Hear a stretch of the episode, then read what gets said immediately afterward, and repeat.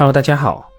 今天的这期节目仅仅是简单说一说我自己读了格力的二零二二年度报告以后的一点想法，但我应该不会详细的去讲格力的年报了。如果大家希望详细的了解格力的二零二二年报的话，可以直接到白老师的节目中去听就可以了。首先说说总体的感觉吧。其实我个人一直认为，市场此前对格力的预期是不是有点不切实际的高呢？确实。二零二二年的天气是比较炎热的，按道理来说确实是空调的大年，但二零二二年整体的环境还是在那呀。房地产市场整体不景气，而空调这种产品又需要上门安装，受疫情的影响还是非常大的。我们能看到的部分区域的脱销，其实是很难弥补整体环境的影响的。所以我认为格力在二零二二年这个成绩其实是再正常不过了。这也是我一直以来坚持的观点。所谓的田野调查所得出的某个点位的数据，对于总体数据推测而言，其实基本上是没价值的。从大数上来说，国内的白电三巨头美的、海尔、格力所交出的成绩单，其实总体的趋势都是差不多的。美的集团二零二二年实现营收是三千四百三十九点一八亿，基本与二零二一年持平。同比微增百分之零点七九，实现规模净利润二百九十五点五三亿，同比增长了百分之三点四三。海尔自家二零二二年实现营收两千四百三十五亿，同比增长了百分之七点二二，实现规模净利润一百四十七点一亿，同比增长了百分之十二点四八。格力电器二零二二年实现营收一千八百八十九点八八亿，也基本与二零二一年持平。增幅是百分之零点六，净利润二百四十五点一亿，同比增长了百分之六点二六。这三家巨头可能因为各自发展路径上有所不同，在局部表现上有所差异，但大盘子和行业的格局基本上也就这样了。单独某一两个季度的此消彼长，其实根本不值得我们去担心和讨论的。那接下来我们再来说说那个令很多投资者大失所望的现金分红方案。格力电器二零二二年报宣布，拟向全体股东每十股派发现金股利十元，共计派现五十六点一四亿。而在二零二二年中期，格力电器已经分红派现了五十六点一四亿，也就是说，格力电器二零二二年度合计分红一百一十二点二八亿，分红的比例约为当年归母净利润的百分之四十五点八。相比较，美的集团拟每十股派发现金二十五元。累计派现一百七十一点八八亿元，分红比例为当年规模净利润的百分之五十八点一六。关于格力现金分红这件事，虽然说这个分红金额确实也低于我原来的预期，但我也并不觉得这里面有太大的问题，因为此前其实我自己也有点怀疑格力如此高的分红比例的可持续性问题。我也一直认为，企业的分红一定是要在不损害企业长远发展利益为前提。如果我们大致看一下格力二零二二年年报，我们就可以明显感觉到，格力电器其实是到了一个多元化发展的扩张期。无论是工业装备、电机、格力泰、新基地建设以及控股收购盾安环境等等一系列的扩张项目，都需要消耗大量的现金。格力在这样的时间节点选择多保留现金，我个人认为是可以理解的。甚至在某种程度上而言，少分红怎么都比低价再融资强吧。我认为对于这件事，套用巴老的那条每留存一美元的利润，至少产生不少于一美元的市场价值去判断就可以了。以上说到的是从格力的企业发展的角度去考虑这个问题，我是可以理解的。但对于这件事情本身，我个人确实也是有个问号的。在二零二二年一月二十四号，格力电器发布的未来三年股东回报规划（二零二二年至二零二四年）中，明确了公司在现金流满足公司正常经营和长期发展的前提下，公司二零二二年至二零二四年每年累计现金分红总额不低于当年净利润的百分之五十。这个规划已经在二零二二年第一次临时股东大会审议通过，与这个规划同步审议通过的，还有格力电器董事会换届选举的议案。显然，这个规划得到了当时格力电器主要股东和新一届董事会成员的认可。而如果按照上述回报规划的要求，二零二二年格力电器的每股现金分红应该不低于二点二一五元，而格力电器中期每股已经分红了一元，而年度同样是每股分红一元，相较于前述规划的要求。每股分红低了零点二一五元，以格力电器总股本五十六点三幺四幺亿股计算，少分红了十二点一一亿。而格力电器真的就差这十二亿元吗？而为了少分这十二点一一亿，格力电器又提出了对原规划进行修订的议案，推出了未来三年股东回报规划（二零二二年至二零二四年）修订稿。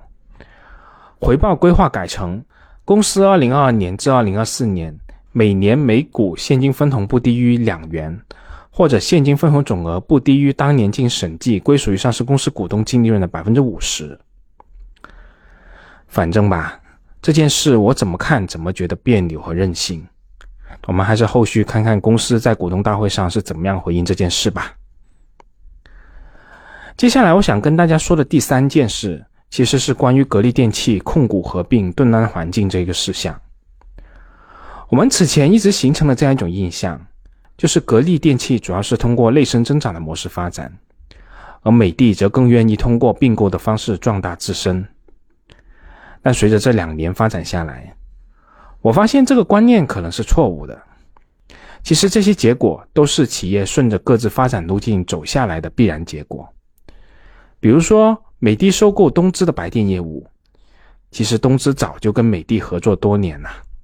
后面的收购也就顺理成章的事情。而格力控股盾安也是类似的，这是这两家企业自然发展叠加一系列偶然因素的结果。那关于格力控股盾安这件事，受这一次篇幅所限吧，我这里就不再细说了，我们以后单独做一期节目再给大家详细介绍。那在最后。我还想说说格力造芯片这件事，在格力的二零二二年度报告中，对芯片这一块的琢磨并不太多，只是简单的介绍了一下公司已经开发了包括三十二位系列的 MCU、AIoT SoC 和功率半导体等产品。三十二位系列的 MCU 芯片已经在家用空调、商用多联机、线控器、遥控器等系列产品上实现批量应用。年的用量超过千万，功率半导体已经完成了 FRD、IGBT 和 IPM 等多个系列产品的量产，已经在变频空调上实现了批量应用。公司产品累计出货量突破一亿颗，功率半导体产品被评为2022年广东省名优高新技术产品，获得广东省专精特新企业等认定。并获得二零二二年中国质量协会颁发的质量技术奖二等奖。我记得董总曾经说过：“别人做芯片股价飙升，我们一讲做芯片股价就跌，因为我们是真做。”是的，我确实真的看到格力在芯片领域在默默耕耘，包括自研芯片的持续迭代，也包括对文泰科技等公司的投资。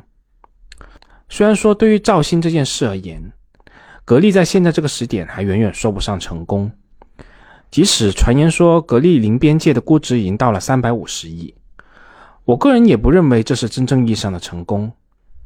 只有让别的行业、别的企业也慢慢愿意接受用上格力的功率半导体器件，就像格力目前的工业装备一样，到那时，我才认为格力的芯片是稍有小成。当然了。确实有些信息是值得我们对这一块有所期待的。在去年年末，前瞻产业研究院发布的《二零二二年全球 CPU 芯片行业技术全景图谱》中，公布了截止二零二二年九月全球 CPU 芯片行业专利申请数量 TOP 十申请人，分别是英特尔公司、国际商用机器也就是 IBM、三星、高通、威盛电子、华为、微软。高级微装置公司、格力电器和苹果公司。从这个榜单上，我们可以看到，格力作为国内制造行业的翘楚，在芯片领域凭借创新技术突出重围，杀入全球芯片专利的 TOP 十。而在去年十二月第十六届中国芯集成电路产业促进大会上，公布了由国内顶级集成电路专家筛选出的一百款中国芯优秀产品，其中格力电器的全资子公司珠海零边界集成电路有限公司自主研发的 GM 六六零一芯片进入了优秀产品名单，荣获优秀市场表现产品奖。而这枚 GM 六六零幺 MCU 具备芯片级安全加密引擎，能够有效防止市场串货，防止黑客窃取。经过权威的第三方机构格力筛选工厂和检测中心检测，GM 六六零幺的 ESD 可靠性指标已经达到业界最高水准。同时，大规模量产与使用显示，这个芯片的不良率低于十个 ppm。也就是说，产品的不合格率低于百万分之十。而截止目前，GM 六六零幺的累计出货量已经超千万颗，但目前主要仍然是在格力内部使用。其实，关于做芯片这件事，不只是格力，其实很多巨头都看到了，这是企业未来核心竞争力很关键的一环。各大巨头也都在这条路上一路狂奔，这里面就包括了白电领域的另外两个兄弟。也包括风头正盛的比亚迪公司。其实，在二零二一年的一月，美的集团和佛山市美的空调工业投资有限公司就共同投资成立了美肯半导体，其中美的集团持股百分之九十五，佛山市美的空调工业投资有限公司持股百分之五。这家公司的经营范围就包括电子元器件的制造、零售和批发，集成电路芯片和产品制造和销售。半导体分立器件的制造和销售等等。美的最早于二零一零年成立了 IPM 项目组，两年后研制出全国第一款 IMS 架构的 IPM，并且在二零一三年率先实现了国产自研 IPM 量产。之后，美的还在重庆成立了 IPM 工厂，实现了产业化，并开发出自制加代工的发展模式。二零一八年。美的的中央研究院成立了 IPM 技术实验室，它的 IPM 业务从空调延伸至冰箱和洗衣机等领域。目前，美的的 IPM 模块年产量可以达到五百四十万枚，已经实现了自主可控。不过，美的的 MCU 芯片依然依赖外部采购。在二零一六年五月，广东美的制冷设备有限公司与中芯国际旗下的灿星半导体签署了战略协议。成立美的灿星半导体联合实验室，在物联网芯片的开发及封测技术研究方面达成合作。二零一九年四月，美的集团同三安光电达成战略合作，共同成立第三代半导体实验室，致力于研发第三代半导体功率器件芯片以及它的系统用需要的智能高集成模块等高新技术产品，并将其导入白色家电。合作方向将聚焦于氮化镓和碳化硅的半导体功率器件芯片与 IPM 的应用电路相关研发。而另一家巨头海尔其实很早就在北京和上海成立了集成电路公司，并在2015年成立了专注于 IoT 芯片的海尔优佳智能科技有限公司，以及投资芯片的公司和平台。所以，关于造芯片这件事情上，我认为方向其实大家都看到了。也没有太大的问题。这是一场巨头间的竞争，我不敢想象格力能够在这个市场中占据多重要的市场地位。从根本上来说，我个人认为做这个东西其实是为了增强公司产品的竞争力和区分度，而更进一步，则是在芯片的某一细分市场有所收获。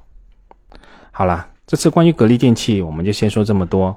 我们下次再见吧。本节目仅作为我个人投资的记录。所谈及的投资标的不涉及任何形式的推荐，请独立思考并自担风险。